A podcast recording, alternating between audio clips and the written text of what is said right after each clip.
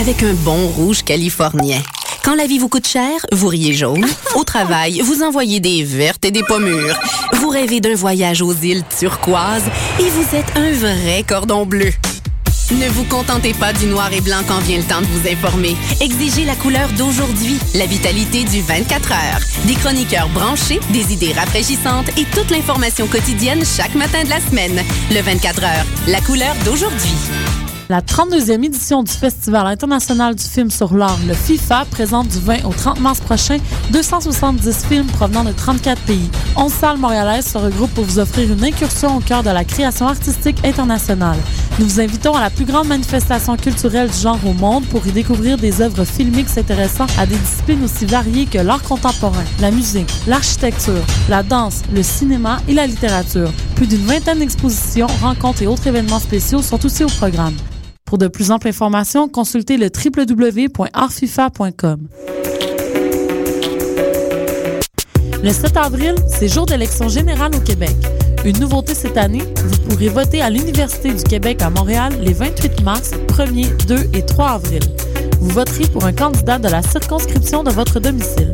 Pour plus d'informations et pour connaître l'emplacement du bureau de vote, surveillez les affiches ou consultez le www.électionquebec.qc.ca vote.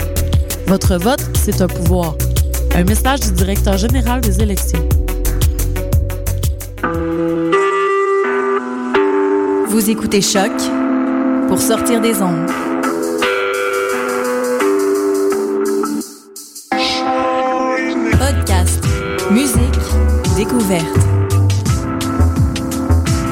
Sur choc.ca.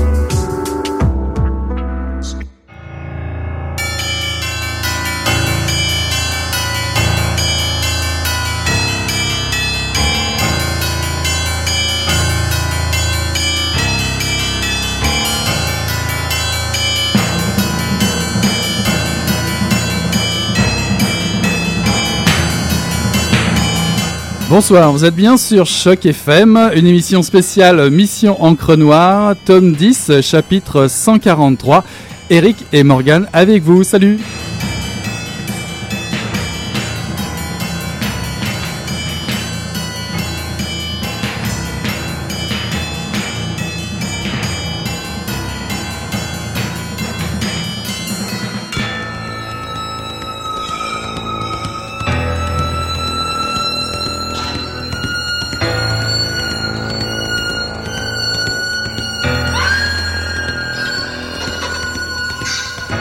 Il se souvient alors de son premier cours de la session, il y a trois semaines. Tandis qu'il présentait les différents courants littéraires importants du XXe siècle, un étudiant a demandé Et les polars? L'enseignant n'a même pas fait d'effort pour camoufler son soupir.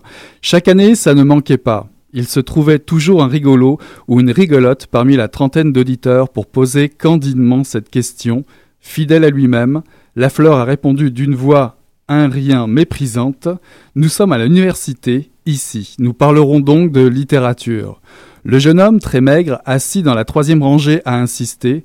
Pourtant, il y a des auteurs célèbres dans le genre. Ce sont des raconteurs, pas des écrivains. Alors salut. oui, on a eu des petits problèmes techniques dès le départ. C'était un petit peu bizarre.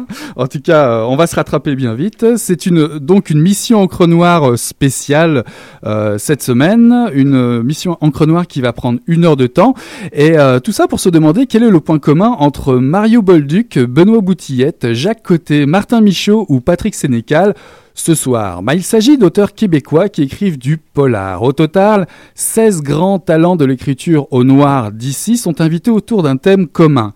Crime à la librairie, dont c'est le titre. Dans cet ouvrage de nouvelles paru aux éditions Druide et dirigé par un lecteur passionné, Richard Mignot, vous allez découvrir votre librairie et votre libraire préféré sous un autre angle. De scènes de crime en suspens intense, de, l'insoutenable au sanguinaire, ce recueil est un régal. Pour que le crime ne, reste pas impuni, avec Morgane, nous vous proposons ce soir une mission crenoir spéciale d'une heure où nous avons le plaisir de recevoir Richard Mignot, ainsi que deux auteurs du coupable recueil et non des moindres, Patrick Sénécal et Martin Michaud. Bonsoir messieurs.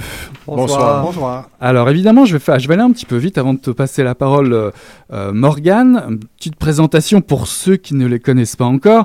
Patrick Sénécal, auteur à succès de thrillers et d'horreur sur les salons du livre, il n'est pas difficile à trouver. Il suffit de chercher une file de lecteurs qui attendent patiemment et vous le verrez tout au bout. Auteur de 51-50 rue des Ormes, Sur le Seuil, Alice et encore bien d'autres, aux éditions à lire. Patrick Sénécal a changé de style dans sa série Malface, où se mêlent fantastique, enquête et humour on parlait de Patrick Sénécal. Je pense que si vous regardez les rangées, elles doivent être un petit peu de la même, chose pour Martin Michaud, euh, qui n'est arrivé dans le paysage du polar québécois que depuis 4 euh, ou 5 ans, mais il a déjà fait sa place au sommet. C'est aussi un habitué de l'émission, on l'a reçu plusieurs fois ici à Mission Encre Noire. Il est l'auteur de trois romans mettant en scène le policier Victor Lessard du SPVM. Tous ont obtenu des récompenses. Martin Michaud est d'ailleurs un habitué de Saint-Pacôme. Son dernier roman Sous la surface nous a amené aux États-Unis, comme sa nouvelle dans le recueil d'ailleurs. Ses livres sont publiés aux éditions Goélette. Ces derniers temps, Martin Michaud change de média et se tourne vers le cinéma et la télévision pour Richard, je vais te passer la parole. je m'en occupe. C'est ça. Richard, c'est celui qui nous permet de lire aujourd'hui euh, ce recueil de nouvelles. Euh, Richard Mignot, il est directeur d'école à la retraite et comme il est incapable de rester à rien faire, je pense qu'on peut le dire, Richard décide de se placer en défenseur du polar et plus particulièrement du polar québécois d'ici. Il crée pour cela le blog Polar Noir et Blanc qui dure depuis 4 ou 5 ans, je pense maintenant, c'est ça. Hein. Et euh, comme cela ne lui suffit pas encore, il devient membre du club de lecture de Sympacom, sur lequel on est tous les deux, et c'est comme ça qu'on se connaît, et puis coordinateur des prix Ténébrise des Printemps meurtriers de Knowlton. Il semblerait que cela ne suffise pas encore, puisque lui vient alors l'idée de ce recueil de nouvelles. Alors, je vous donne tout de suite l'adresse de son blog, c'est lecture de richard.overblog.com, mais euh, j'imagine qu'on pourra le mettre sur Facebook pour que les, que les gens puissent le trouver. Bien sûr. Alors, euh, Richard, merci d'être venu. Ben, les deux autres aussi, mais je passe à vous après. Hein. D'abord, ces notes sur la sellette. Euh, mais je vais peut-être commencer par ton blog. Euh, pourquoi avoir décidé de faire un blog de critique de romans policiers? Parce que je pense que tout vient de là. Et d'où vient cette passion pour le polar? OK. Donc, euh, mon, mon plaisir euh, de d'être passeur littéraire, je l'ai fait tout début comme directeur d'école. C'est que j'étais à ce moment-là très... Euh, je lisais beaucoup de littérature pour jeunesse pour conseiller aux élèves qui, qui venaient à mon bureau, les plus tannants et les plus les plus gentils, les, des lectures intéressantes. Et aussi, bon, mes amis auxquels j'achalais complètement chacun pour leur dire, il faut que tu lises celui-là, faut que tu lis celui-là. Et finalement, il y a quelqu'un, euh, une amie à moi qui me dit, bon, connais-tu ça un blog? Je n'avais aucune idée ce que c'était. Donc, elle m'a expliqué ce qu'était un blog et j'ai commencé comme ça à parler de mes lectures et surtout à parler de polar. Et c'était, ça a été une expérience très enrichissante parce que bon, euh, euh, j'aime beaucoup parler et maintenant j'aime beaucoup écrire. Et puis après est venue euh, l'idée donc du recueil, mais elle vient d'où l'idée du recueil et c'est quoi son, son ambition à la base? Bon ben euh, la, la, première chose, il faut dire que je suis tombé dans le polar un peu plus tard que la littérature jeunesse. Donc, euh, j'ai j'ai apprécié le polar beaucoup avec une première lecture, la, un premier roman d'Henning Mankell. Et quand j'ai lu ça, je me suis complètement... Euh, j'ai lu les dix romans de suite en disant, voilà, je viens de trouver mon, euh, mon, mon, mon, mon, Eldorado. C'était... Euh, je suis tombé en amour avec le polar à ce moment-là. Et j'ai commencé vraiment à lire beaucoup de polar et à, revenir aussi dans certains... chez, certains chez certains classiques aussi. Donc... Euh, ce qui a fait en sorte que j'ai créé quand même euh, beaucoup de liens avec des gens en littérature. Je fréquentais une librairie que je fréquente encore avec une excellente libraire qu'on n'aimera pas ici. Non, mais on en parle souvent, la librairie Monet ici. C'est ça, oui, ça. Donc, euh, à un moment donné, la librairie Monet a fait une, euh, un salon du polar au mois de décembre, mais j'ai accepté de travailler un petit peu à la librairie pour conseiller les gens qui venaient pour acheter des cadeaux de Noël, Euh, dans ce salon de polar-là. Et euh, ce qui m'a surpris beaucoup, c'est que les gens connaissaient pas du tout, ou très peu, les, écrivains québécois. Et, je vous rappelle, dans ce salon, on venait de sortir, euh, Menkel venait de sortir L'homme inquiet. Euh, R.J. Lurie avait sorti son troisième roman, donc c'était bien clair que les gens rentraient puis allaient chercher Menkel, allaient chercher Lurie. Euh, bon. Et là, je leur disais, mais vous euh, vous connaissez pas ces gens-là ici? Il y avait un petit un petit coin dans la dans la, la, salle où il y avait du québécois et je les amenais là. Mais ça a été comme une prise de conscience que notre littérature québécoise était très peu connue.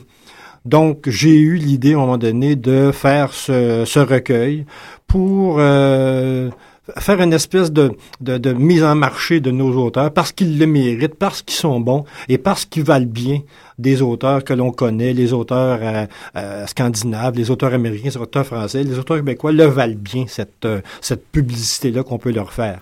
Euh, comment les as-tu choisis, ces auteurs participants? Parce que ça n'a pas dû être simple de les sélectionner. C'est mon drame. On l'a menacé. ah, c'est ça. les enveloppes brunes sont... Trois jours attachés dans un sous-sol. C'était c'était une surprise et un problème pour moi. C'est qu'au départ, quand j'ai parlé de ce, de ce recueil-là, j'avais une liste de 40 auteurs québécois de polar. Et là, je me suis dit, bon, je vais faire une espèce de, de, répartition pour arriver à, euh, avoir euh, euh, plus autant d'hommes que de femmes, des jeunes auteurs, des plus des plus expérimentés, en ne disant pas qui était qui. Là. Plein de cheveux, pas de cheveux. Et voilà, et voilà. Donc, essayer de faire une, une, une, suite logique. Puis je me disais, bon, j'en ai 40 J'imagine qu'à un moment donné, sur 40, je vais en avoir 15 qui vont accepter. Donc, je partais du premier, puis j'allais jusqu'à 40, puis sans qu'il y ait eu un ordre euh, de préférence. C'était vraiment un ordre logique pour avoir une bonne, un bon portrait de la littérature euh, de polar du Québec. Et à ma grande surprise, puis maintenant je me rends compte que c'est pas une surprise, c'est que les sur les 16 premiers auteurs que j'ai demandé, ben il y en a 15 qui ont accepté. OK, donc tu avais déjà ton recueil. J'avais déjà mon recueil et euh, j'ai appelé à la maison d'édition en disant ben je peux-tu augmenter un peu? Évidemment, bon, déjà le recueil avait on avait prévu à peu près 250 pages. Maintenant, il en sort 336 et on, s'est calmé là-dessus en disant bon, on va rester que les 16 puis ça va et voilà. Donc c'est mon drame. J'aurais il y, a plein d'auteurs que j'ai laissés de côté. C'est correct. On les attend pour plus tard. Et voilà. et d'ailleurs, euh, ben là, je parle aux auteurs. Euh, quand euh, Richard est arrivé avec cette proposition-là, comment vous l'avez accueilli? Est-ce que vous avez accepté tout de suite? Est-ce que vous avez réfléchi un peu? Est-ce que ben moi j'avoue que j'ai réfléchi un peu parce que bon puis j'imagine que Martin est dans le même dans le même cas que moi. On est toujours bien occupé, on a toujours bien des projets, on a toujours euh, plusieurs euh, marmites sur le feu. Fait que je me suis dit ah mon dieu, c'est un beau projet mais j'ai eu le temps de faire ça? Puis, euh, puis en plus, bon, euh, moi, je suis pas, euh, j'ai pas fait tant de policiers que ça de ma vie dans des romans. Tu sais, j'ai bon, il y a le vide qui, qui, qui, est plus un roman policier que les autres, mais je suis pas vraiment un, auteur de, de, polar pur, disons. Ben, les, Sept jours de aussi, c'est vrai. c'est peut-être les deux qui sont le plus proches du polar traditionnel, mettons. Mais Richard m'a dit, ouais, mais c'est pas ça l'idée. L'idée par du, du, livre noir, de l'enquête. on le sait, Patrick, là, que, tu peux aller dans ces zones-là. Donc, on n'est pas là pour faire des catégories strictes et tout ça. Fait que j'ai pensé un peu. Puis je me suis dit, ben, ça va être dur de manquer ça. Ça va être dur de dire non à ça parce que je vais être avec une belle gang. Puis effectivement, l'idée, c'est de montrer que le milieu est vivant. Alors, euh, si on réussit à montrer que le milieu est vivant, ben moi, je veux bien être dans ce milieu-là. je veux pas être à côté puis de dire, oups, j'ai manqué mon coup, je suis pas, j'ai pas sauté dans le top, puis euh, là, j'ai l'air d'être euh, le touriste qui fait du pouce sur le bord de la route pendant que. fait que je dis, faut que je sois en belle compagnie, moi aussi. On va être fiers de cet ouvrage-là quand on va en parler plus tard et tout ça. Alors, j'ai répondu, ben oui, je, je vais le faire, je vais trouver le temps, puis je suis très, très content de l'avoir fait. Ben, en fait, moi, juste pour, euh, pour enchérir sur ce que Patrick dit, j'étais exactement dans la même situation. Je publie cette année deux romans. Euh, j'ai accepté de collaborer à trois collectifs pour publier trois nouvelles, euh, peut-être même quatre. je travaille pour des adaptations de, de, films et pour des adaptations également à la télé. quand Richard m'a envoyé son courriel, je me suis dit, je peux absolument pas manquer cette, cette opportunité-là. Et ça aurait été quelqu'un d'autre que Richard, peut-être que j'y aurais pensé deux fois, mais euh, Richard est tellement un joueur dynamique dans le, je dirais, dans la famille du polar au Québec. C'est tellement quelqu'un qui est là pour être une vitrine pour les auteurs québécois que euh, je ne pouvais absolument pas manquer l'opportunité. Donc, tu as arrêté de dormir pendant quelques temps, puis tout s'est réglé, c'est ça? Exactement. alors, alors, Richard, moi, je voulais savoir, euh, faire connaître le polar québécois ici et ailleurs, euh, et d'ailleurs, euh, d'une façon, on va dire, pourquoi tu voulais provoquer une sorte de révolution tranquille autour du polar, mais en fait, tu t'accotais quand même avec des auteurs, genre Martin Michaud, Sénécal, c'est quand même quelque chose, quoi. T'as pas dû dormir toi beaucoup aussi. Mm. Euh, ça a dû être quelque chose d'assez compliqué à préparer, non? C'est, je, je, pense que c'est plus de travail que j'avais pensé avant. Mais il y a un élément qui est clair, c'est que euh, les 16 auteurs qui ont participé au projet ont fait preuve d'une générosité extraordinaire. Bon, euh, juste Martin et Patrick, on se rend compte que je leur demandais de, de, de, de, faire un effort suprême avec tout le travail qu'il y avait à faire. Mais je pense que oui, il y a un besoin de créer, pas une révolution quand même, mais disons que dans l'évolution présentement, avec la qualité des auteurs que l'on a, je, pense que le, le, recueil ferait en sorte que il va y avoir une prise de conscience au Québec qu'on a des bons auteurs. Et c'est là-dessus que je voulais travailler. Donc, quel que soit le temps qu'on peut mettre dans un projet de ce type-là, l'important, c'est l'objectif et l'atteinte de cet objectif-là. Ah, et on commence à avoir des commentaires déjà. Là, on a passé la fin de semaine dans un, dans un salon du livre à Trois-Rivières et on commence à avoir des commentaires très positifs par rapport à cette, euh, cette façon de, de voir les choses et de voir qu'il y a des gens qui sont capables de faire de très bons romans. Il s'agit de les connaître. Puis, puis si on veut parler en termes économiques, hein, je suis certain que la quantité de travail que les auteurs ont mis, que tu as mis là-dedans, que les gens de Druid ont mis est euh, considérable, mais le retour sur l'investissement mhm. devrait être également considérable. Ouais. Puis pour rebondir ce que disait euh, Patrick, qui est intéressant, c'est que justement, euh, je ne sais pas si tu si tu t'y attendais au début, j'aimerais bien savoir, c'est que on a là avec le même thème, puisqu'on l'a dit, il y a un thème imposé qui a pas dû être simple pour les auteurs, qui est Crime à la librairie. Il y a 16 nouvelles qui ne racontent pas du tout la même chose et qui partent dans tous les styles possibles de polar. Il y a de l'horreur, il y a du noir, il y a du noir euh, assez drôle, il y a du fantastique, il y a de l'enquête, il y a vraiment tout. Est-ce que tu t'attendais à ça ou j'ai euh, le premier élément là-dedans, c'est que j'adore quand un auteur me surprend. Bon, j'adore quand un auteur avec euh, une entourloupette, euh, avec un changement de style, avec une quand, je me fais surprendre comme lecteur, j'adore ça. Et quand j'ai pensé à la thématique, je me suis dit comment faire pour que les autres 16 auteurs me surprennent en même temps? Et c'est en trouvant cette thématique-là qui mettait en opposition un lieu qui est quand même... Ah, bon, c'est rare qu'on va voir dans le journal du matin un meurtre dans une librairie. Ben de sang la librairie. oui, c'est cela. Oui, donc c'est tellement rare que ça va donner l'occasion aux auteurs de s'exprimer avec leur style, avec leur personnage, avec leur imaginaire, dans un lieu qui est pas propice à ça si j'avais écrit crime dans la ruelle, il me semble que j'aurais retrouvé des choses qu'on qu'on aurait pu retrouver. Mais crime à la librairie, premièrement, ça nous mettait aussi la, la, la chance à l'auteur de d'un peu se dépasser par rapport à une thématique qui est un peu contraignante, c'est bien évident, mais aussi de travailler avec euh, un, contraire qui peut amener quelques chose d'intéressant.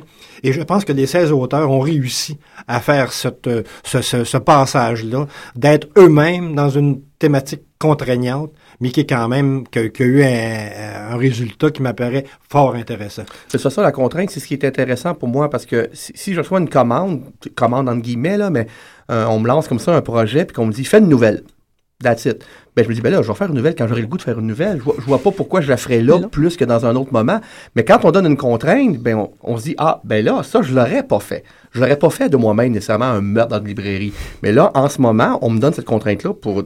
Alors, c'est cette contrainte-là qui devient créative, en fait. Moi, moi, moi c'est pour ça que j'accepte ce genre de projet-là.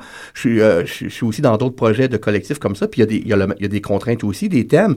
Là, ça devient intéressant. Mais juste dire, euh, fais une nouvelle ou fais un roman, ben oui, c'est ce que je fais d'habitude de toute façon. Alors, pourquoi plus là qu'à un autre moment, tu sais? Et euh, si vous pouviez nous en dire un peu plus sur euh, la manière dont vous, vous l'avez euh, vu, cette contrainte, raconter en quelques mots le début de la nouvelle.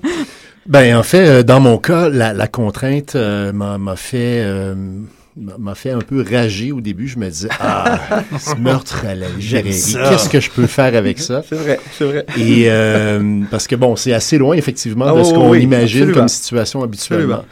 Euh, puis à un, à un certain moment donné, j'ai euh, j'ai eu une espèce de déclic et la, la dernière phrase de la nouvelle est arrivée. Euh, évidemment, je vous la, je vous la mentionnerai pas, mais, euh, mais, mais en fait, l'amorce de, de ma nouvelle est assez simple. Hein. C'est, c'est un homme, euh, ça se passe. euh, en- fait, je ramène le lecteur dans le passé. Hein. Ça, c'est, c'est, c'est aussi possible dans, dans ce genre de, d'exercice-là. Donc, je ramène le lecteur en 62. Euh, dans une banlieue cossue de Los Angeles et c'est un homme qui court euh, dans une ruelle. Visiblement, il est en fuite et euh, il va entrer par effraction dans un immeuble. On ne sait pas vraiment à ce moment-là quel est cet immeuble-là. Et euh, on va basculer euh, ensuite, prochaine scène, euh, qui, qui est contemporaine, hein, qui se passe de nos jours. Et il y a un, un- un- père qui est mourant dans un lit, un vieil homme. Son fils est à son chevet et euh, son fils va lui remettre une clé, va lui dire euh, Parle pas à tes frères, je veux que tu ailles dans mon coffre. euh, et j'ai j'ai laissé quelque chose pour toi parce qu'il y a juste toi qui peut, qui peut comprendre. Et, euh, et évidemment, ben, cet homme-là, on va, on va découvrir que le coffre de son père, hein, ça a toujours été quelque chose de, de, de tabou. Euh, il y a- ça- c'est quelque chose qui le, qui le fascinait quand il était enfant. Il s'est toujours demandé ce qu'il y avait dans ce coffre-là. Alors, c'est c'est un peu... euh, Et nous, peu on la- le découvre avec voilà. lui. Et Patrick? Euh, dans mon cas, ben, le- le- finalement, le, le- le thème de la nouvelle, je pense, c'est la revanche, dans le fond, des, des, des, gens qui aiment les polars, des gens qui aiment les, les littératures de genre, parce que c'est ça montre que, malgré soi, on peut se laisser tellement emporter par ce genre de littérature-là que ça peut même être au risque de notre vie. Alors, c'est un peu ce qui, arrive à mon intellectuel un peu coincé de, mon, de ma nouvelle, qui, lui, méprise le genre... euh, Oui, le on l'a entendu dans en- en l'extrait. extrait, que lui, il pense que bah, faut vraiment être, euh, faut vraiment être, euh, c'est très enfantin de se laisser emporter dans une histoire comme ça, alors que dans le fond, l'important c'est le style, c'est pas l'histoire. Et en fait, il va dans une librairie et il voit un livre que, sur lequel le, le titre du livre c'est si vous ne lisez pas ce livre, quelqu'un va mourir. Alors il fait ha ha ha. Regardez comment ils sont tape à l'œil ces, ces écrivains de genre euh, sensationnalistes. Alors évidemment, il lit pas le livre, il le regarde à peine et euh, à- il sort de la librairie, il apprend euh, que quelqu'un est mort dans la librairie après qu'il ait vu le livre. Alors ça c'est c'est le point de départ. Ok, mais j'espère que ça donne à nos auditeurs l'envie de le lire parce que moi, en tout cas, j'ai pris du plaisir dans toutes les nouvelles. Alors, on va faire une petite pause musicale puis on revient d'ici 2-3 minutes. Je vous emmène dans le Big Bang du polar québécois avec Galaxy 500. Pourrait pas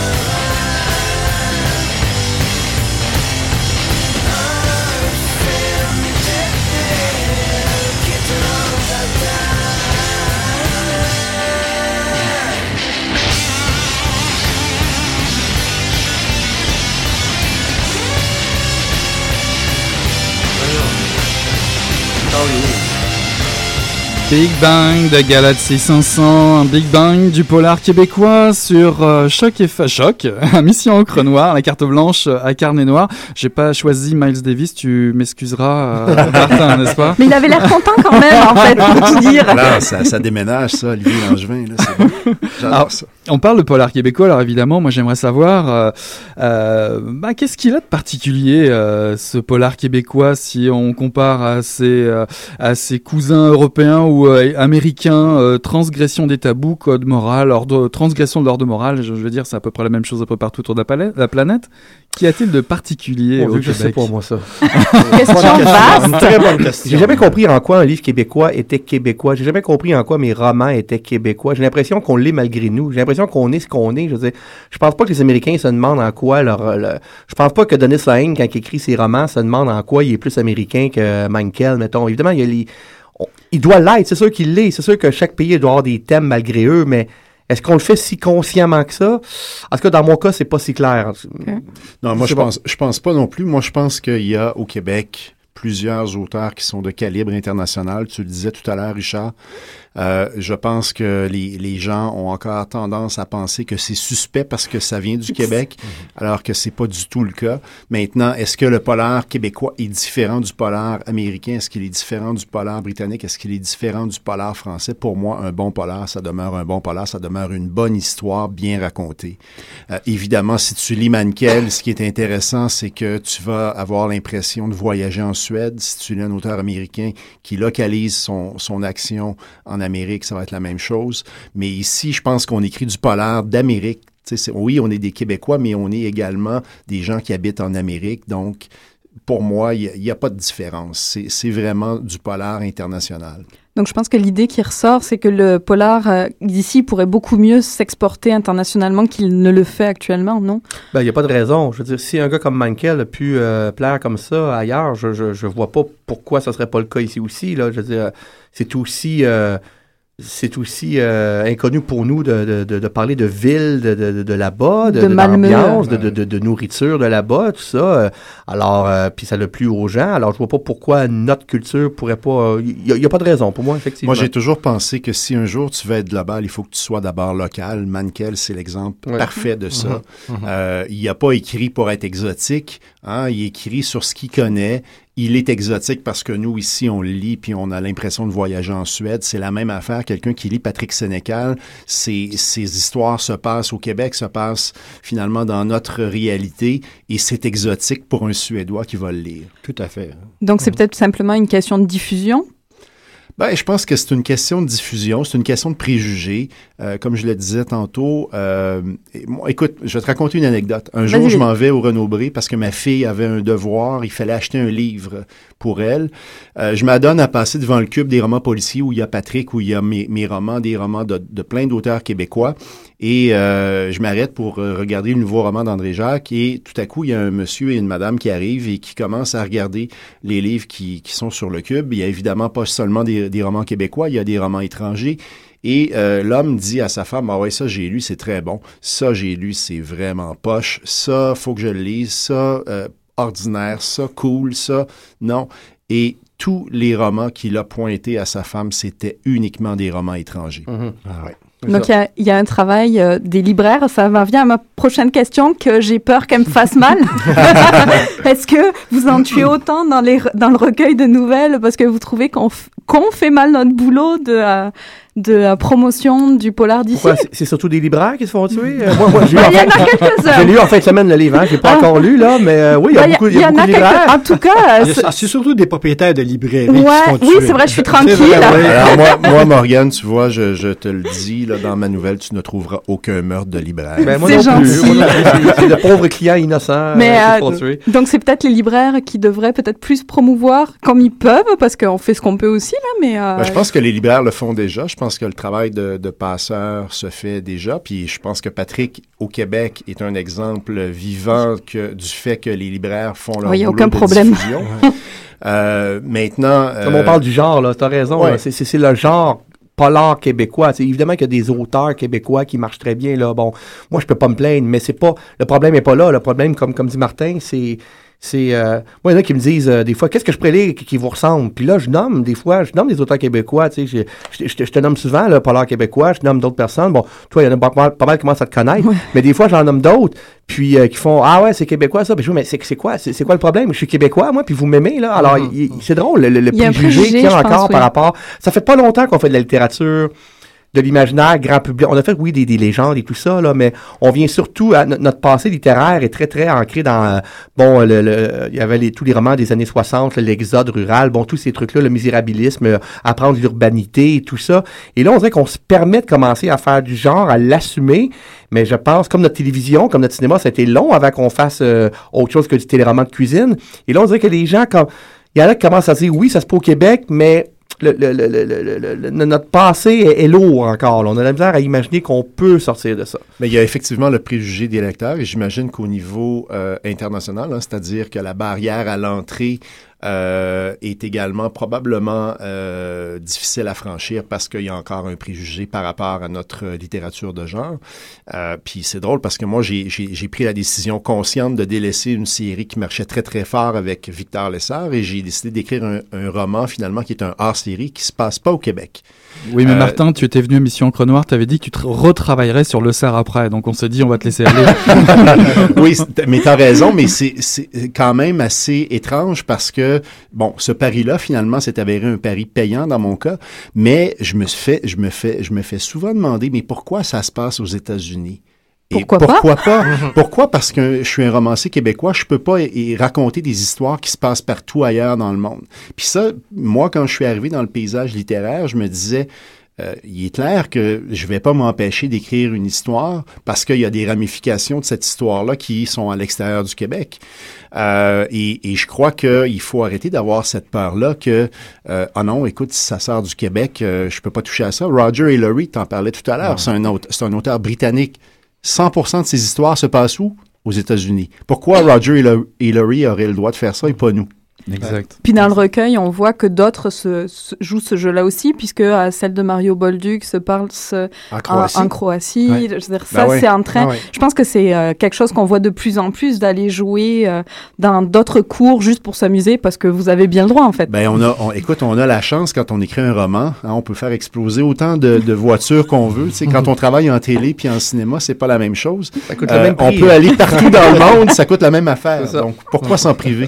Et puis en plus, vous pouvez peut-être vous payer quelques voyages juste pour aller voir, pour bien décrire, non? Non, ça, Ah oui, c'est une autre histoire. Il y a Google Earth. C'est vrai. Il n'empê- il n'empêche, dans cet exercice imposé et peut-être difficile de la nouvelle, on reconnaît bien votre style particulier Mhm. à chacun. Euh, je parlais de Miles Davis, tu l'as encore replacé, Martin, euh, sur Eh ce oui, coup-là. Bah oui. Absolument. Et Patrick, euh, il y a tout le temps cette petite coup de patte euh, un petit peu euh, qui nous met mal à l'aise, le petit côté horreur, on sait pas trop d'où ça vient, d'où ça part, où ça nous emmène. Ouais. Comment vous faites pour remettre un petit peu de vos recettes personnelles qu'on trouve dans vos romans, dans vos nouvelles? Mais en fait, on remet pas de recettes. hein. On est qui on est. On se refait pas. Euh, et euh, quand on écrit euh, quelque chose comme une nouvelle, ben, on essaie peut-être de, de changer un peu, de, de modifier des trucs, mais le jupon finit toujours par dépasser. moi, moi, je pense que c'est ça. Je pense que c'est malgré nous. C'est la, la manière qu'on a de raconter une histoire, la rythmique de, de, de, de, de notre, de nos phrases, mais aussi le comment on amène les événements. Moi, je, je, je commence à voir. En fait, ça peut même devenir un problème, ça, à un moment donné, parce que Là, ça fait 15 romans que j'écris, là. Martin, tu vas peut-être finir par, com- par, par- comprendre de quoi je parle, méfie-toi de ça. C'est qu'à un moment donné, on se rend compte que il y a des choses qu'on finit par redire de la même Ah ouais. manière. Il y a des, il y a des, il y a des, pour euh, créer un suspense, créer une ambiance, créer un effet de peur ou de doute, qu'il y a une mécanique qu'on finit par utiliser parce qu'on est confortable dedans.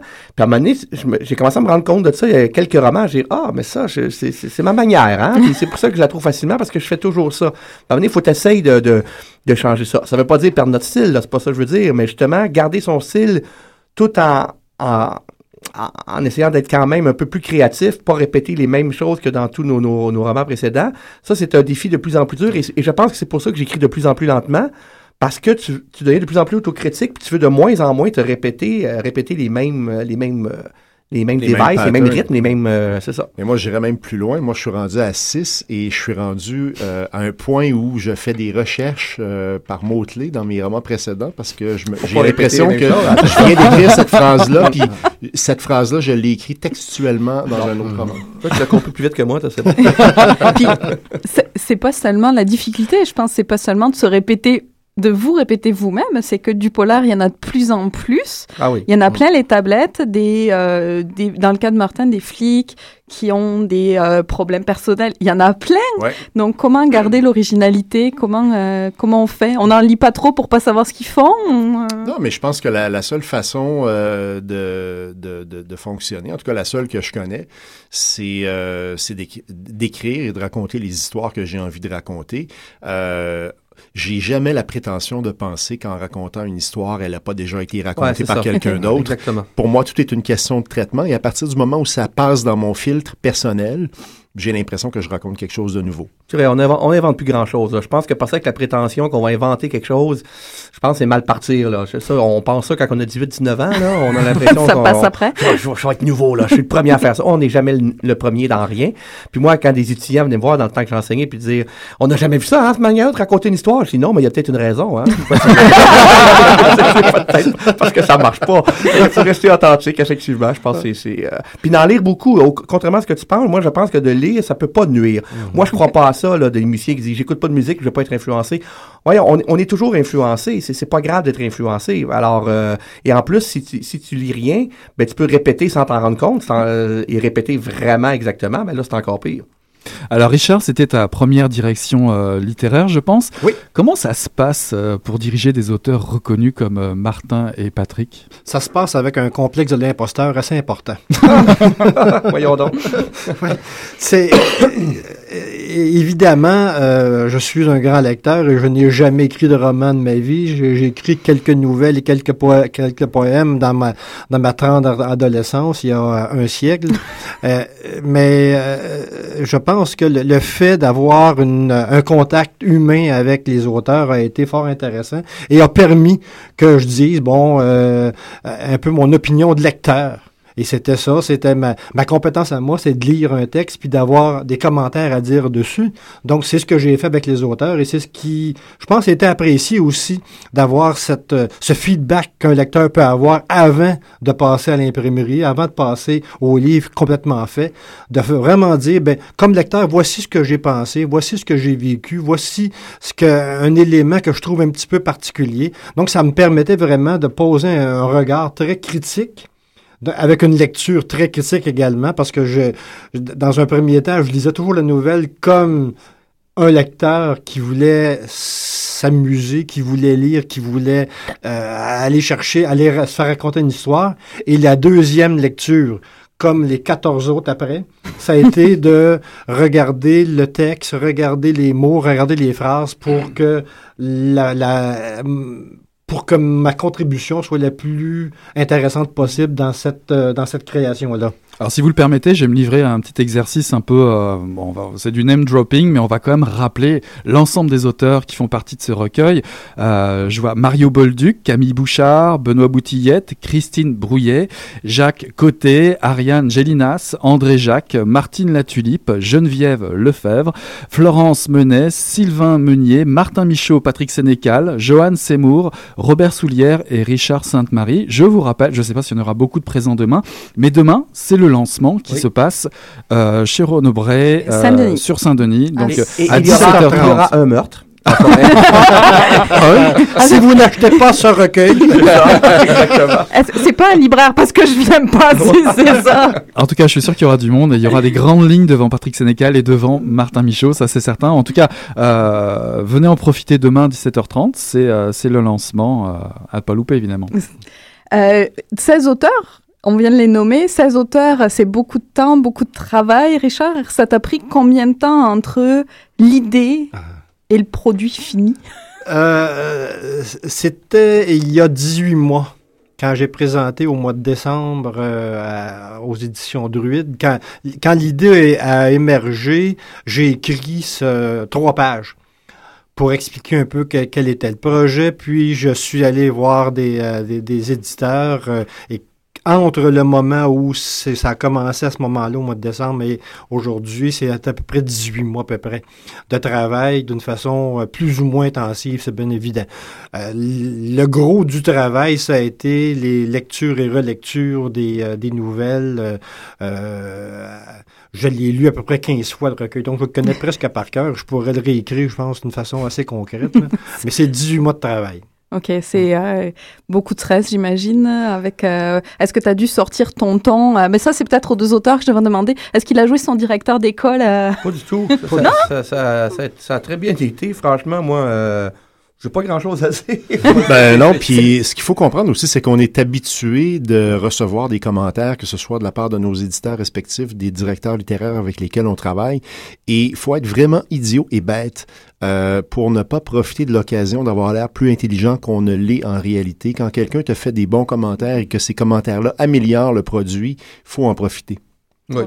Alors moi j'aimerais savoir, euh, puisqu'on est dans le domaine de la nouvelle, c'est quoi la bonne recette pour faire une excellente nouvelle? Il n'y en a pas de recette. Comment ça? Ah, je sais pas trop. Eh, mon Dieu, que je me pose pas ces questions-là, moi, quand j'écris. Euh... Mais ça pullule tellement. Aux États-Unis, ça ben, pullule tellement, ces trucs-là. Moi, je pense que. Euh, puis, t'es es, sûrement dans le même cas, c'est que tu dis tout le temps que euh, tu commences à penser euh, à, effectuer cette collaboration-là, tu te dis j'ai rien à écrire, j'ai rien à dire, euh, j'y arriverai pas.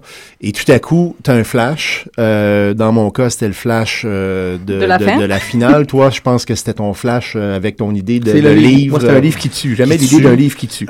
Et là, à partir de là, tout se construit. Mm-hmm. Mais il y en a pas de recette. Puis il y en a pas plus pour écrire des nouvelles que pour écrire des romans policiers. Puis des gens qui pensent qu'il y a une recette, je vous, je vous garantis euh, que chaque jour, à chaque fois que je m'assois devant mon ordinateur, j'ai toujours l'impression que je pourrais pas écrire une page de plus.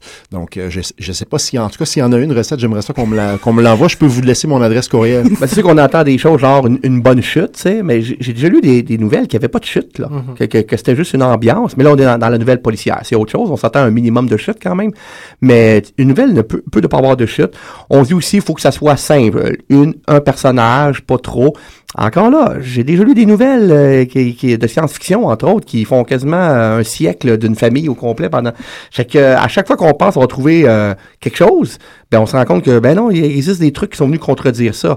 Alors, c'est, c'est, un fragment, non, pas tout le temps. C'est pas toujours vrai c'est un fragment d'une vie. Des fois, ça peut être une vie au complet.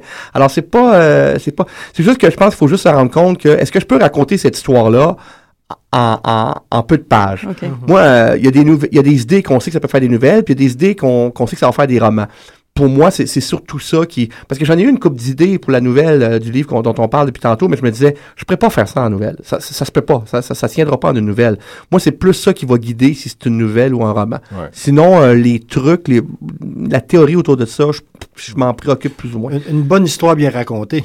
C'est tout simple que ça. Puis on, ah avait en fait deux contraintes, c'est-à-dire la contrainte du thème, puis la contrainte du nombre de mots. Hein, parce qu'un mm. écrivain, ça, ça, ça, calcule en nombre de mots. Donc, on avait une nouvelle d'à peu près 3000 mots. Mm-hmm. Moi, j'ai respecté scrupuleusement la directive. 2999 mots, pas prêt à dépasser. Ah, je sais bien. Pas de misère.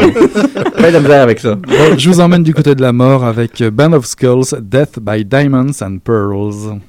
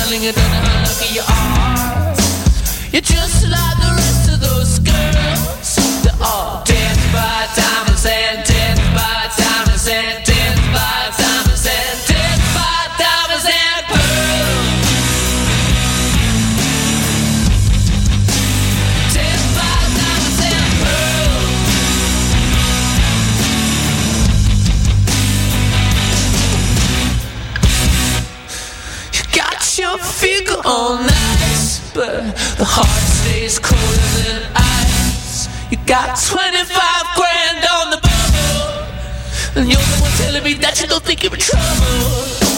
I might be a fan of your insolence, but that don't make you the innocent. You're just like the rest of those girls. They're all dead by diamonds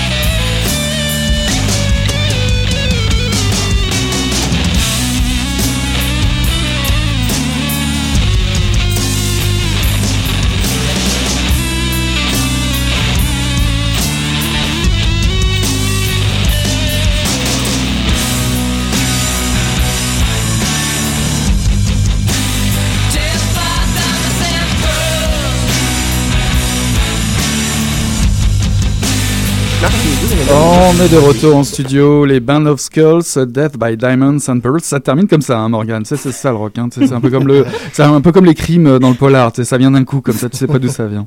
Alors, on disait que ce recueil regroupait 16 auteurs, tu les as cités, Eric, Mhm. 16 auteurs qui viennent de euh, différents éditeurs chacun, Oui. que, euh, qu'on retrouve là réunis chez un seul.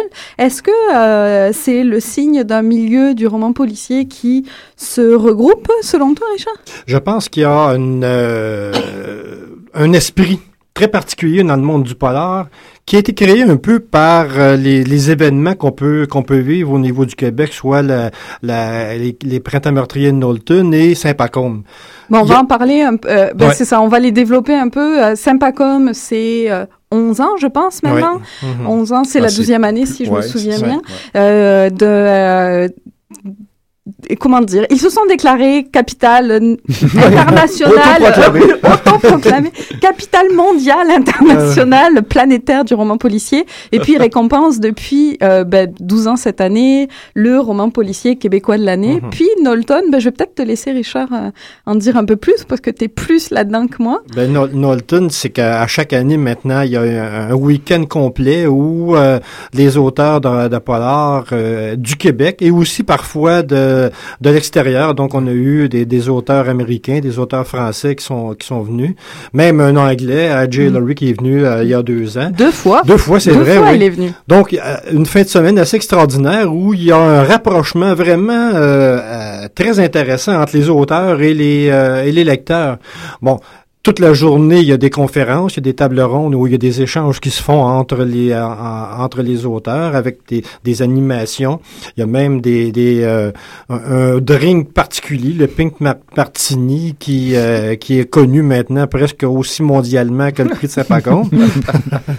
Et, euh, et, et c'est ça. Donc, et à chaque année, on remet le prix Ténébris pour le meilleur roman écrit en français durant l'année. Donc, contrairement à Saint-Pacombe, où c'est le roman québécois, au c'était le, c'est le roman écrit en français. Donc, sur le même pied, et ça, j'adore ça, sur le même pied, les Québécois et les Français. qui Seule la langue. que- euh, Seule la langue et, et, euh, et la, la, la, la, la contrainte. ok. Alors on sait qu'en France il y a euh, des bagarres de clochers, euh, du star system dans le polar, bah dans le polar aussi, hein, ça arrive.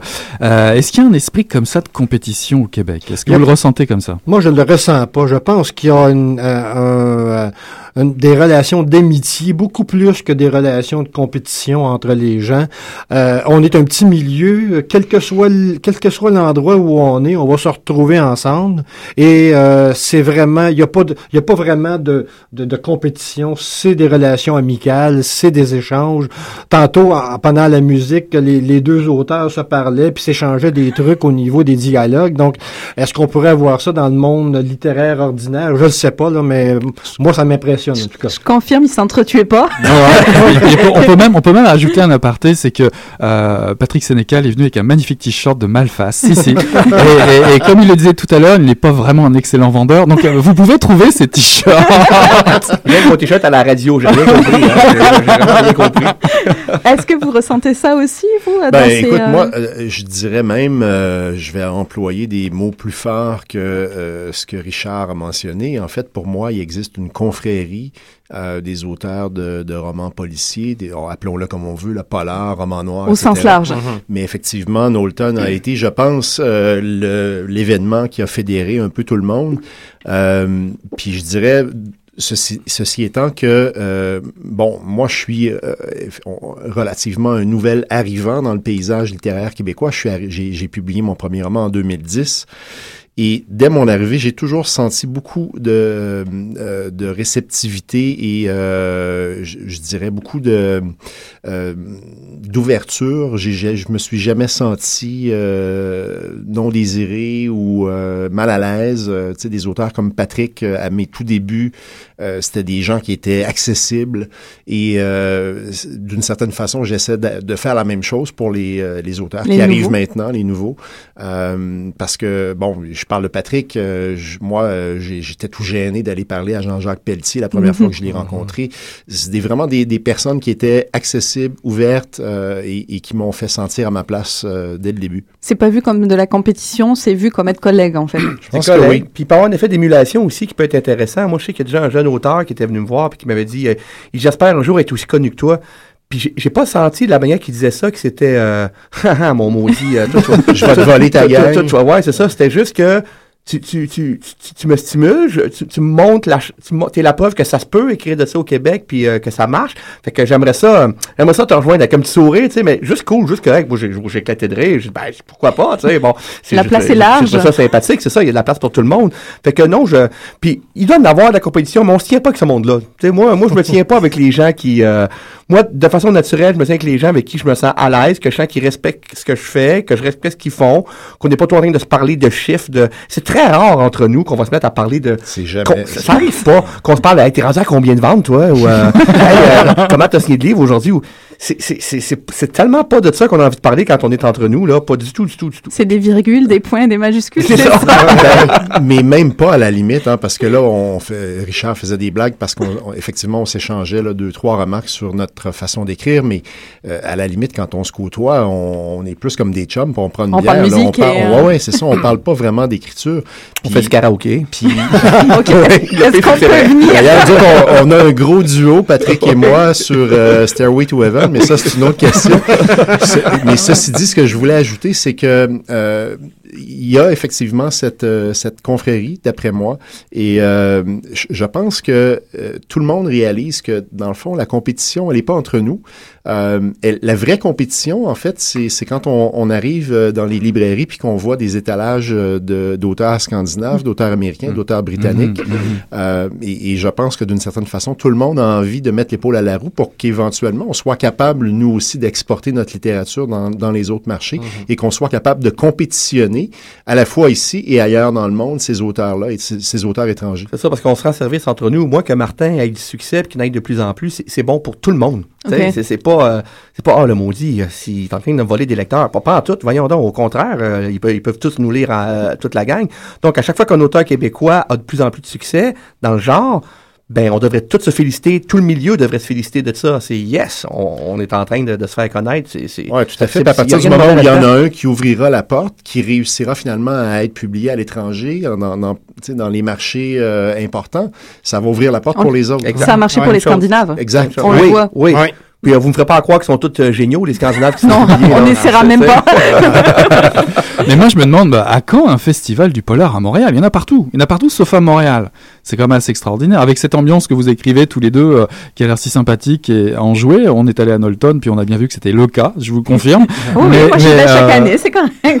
Il en manque vraiment un ici à Montréal. Je sais pas trop. Richard, qu'est-ce que tu penses de ça? Ah, ben, je trouve que ce serait peut-être une bonne idée, mais est-ce que le marché est assez grand pour ça? Je pense que oui, là. Ça serait très intéressant si on, on pouvait même créer, peut-être, il faudrait lancer, lancer l'idée, créer une dépendance au, fest- au, au printemps automnal de Montréal, peut-être?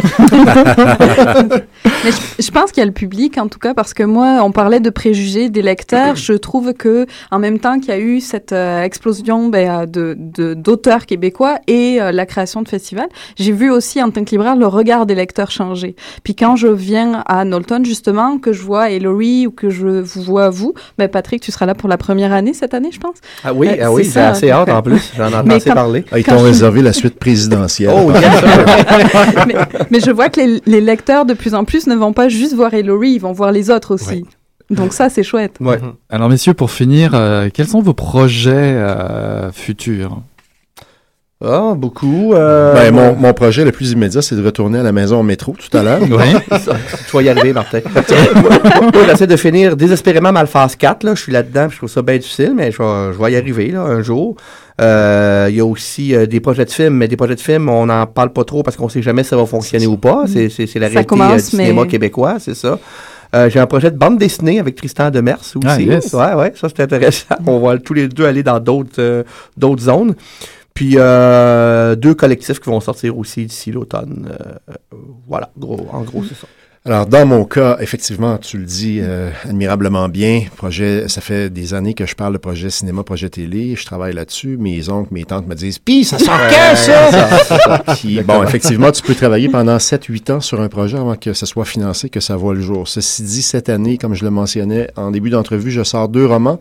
Un premier roman en septembre qui euh, va être publié chez VLB. Tu avais, Patrick, euh, lancé une, euh, une, une première salve avec d'autres auteurs autour d'un concept euh, commun. Hein, cinq auteurs qui avaient écrit un roman autour de d'un lieu qui s'appelait l'Orphéon. C'est ça. Euh, Oui. VLB a demandé à quatre auteurs, euh, à quatre autres auteurs dont je fais partie, de, de faire une espèce de, de version 2.0. Donc nous, plutôt qu'un qu'un lieu, euh, c'est un événement, notre euh, notre point euh, point focal. Et donc ça, ça va sortir en septembre. Je suis en train d'écrire euh, le, le quatrième euh, volet des, des enquêtes de l'essor qui va paraître en novembre. Euh, et euh, j'ai donc euh, également euh, été coupé au montage. Euh, Richard, le deuxième tome, c'est déjà prévu? Eh mon Dieu. Euh, c'est, euh, j'ai une idée. J'ai une, euh, j'ai une idée que je, pense sera intéressante. Euh, la maison d'édition semble aussi être euh, très intéressée, donc probablement qu'il pourrait y avoir un deuxième, euh, pas un deuxième tome, mais une deuxième idée très différente. Eh ben voilà, que des bonnes nouvelles. En tout cas, on était ravis de vous recevoir, messieurs, euh, cet après-midi pour cette mission Encre Noire spéciale. Merci Patrick, merci Martin. Merci. Merci et à vous. grand merci euh, Richard. Merci Je beaucoup. rappelle que le lancement euh, euh, du recueil de nouvelles se déroule demain à la librairie Renaud Bray, la grande librairie sur Saint-Denis. Bah, N'hésitez pas à aller voir tous ces beaux auteurs, ceux que vous avez entendu parler ce soir et d'autres qui seront Il y en certainement là aura, demain. il y en aura une dizaine d'auteurs. Ah bah, vous voyez, Ben si oui. vous n'avez rien à faire demain, courez, courez, courez, volez. euh, Même si vous avez quelque chose à faire, Oui, ça. Pourquoi pas? On vous souhaite une belle lecture. On tourne la page pour aujourd'hui. À bientôt.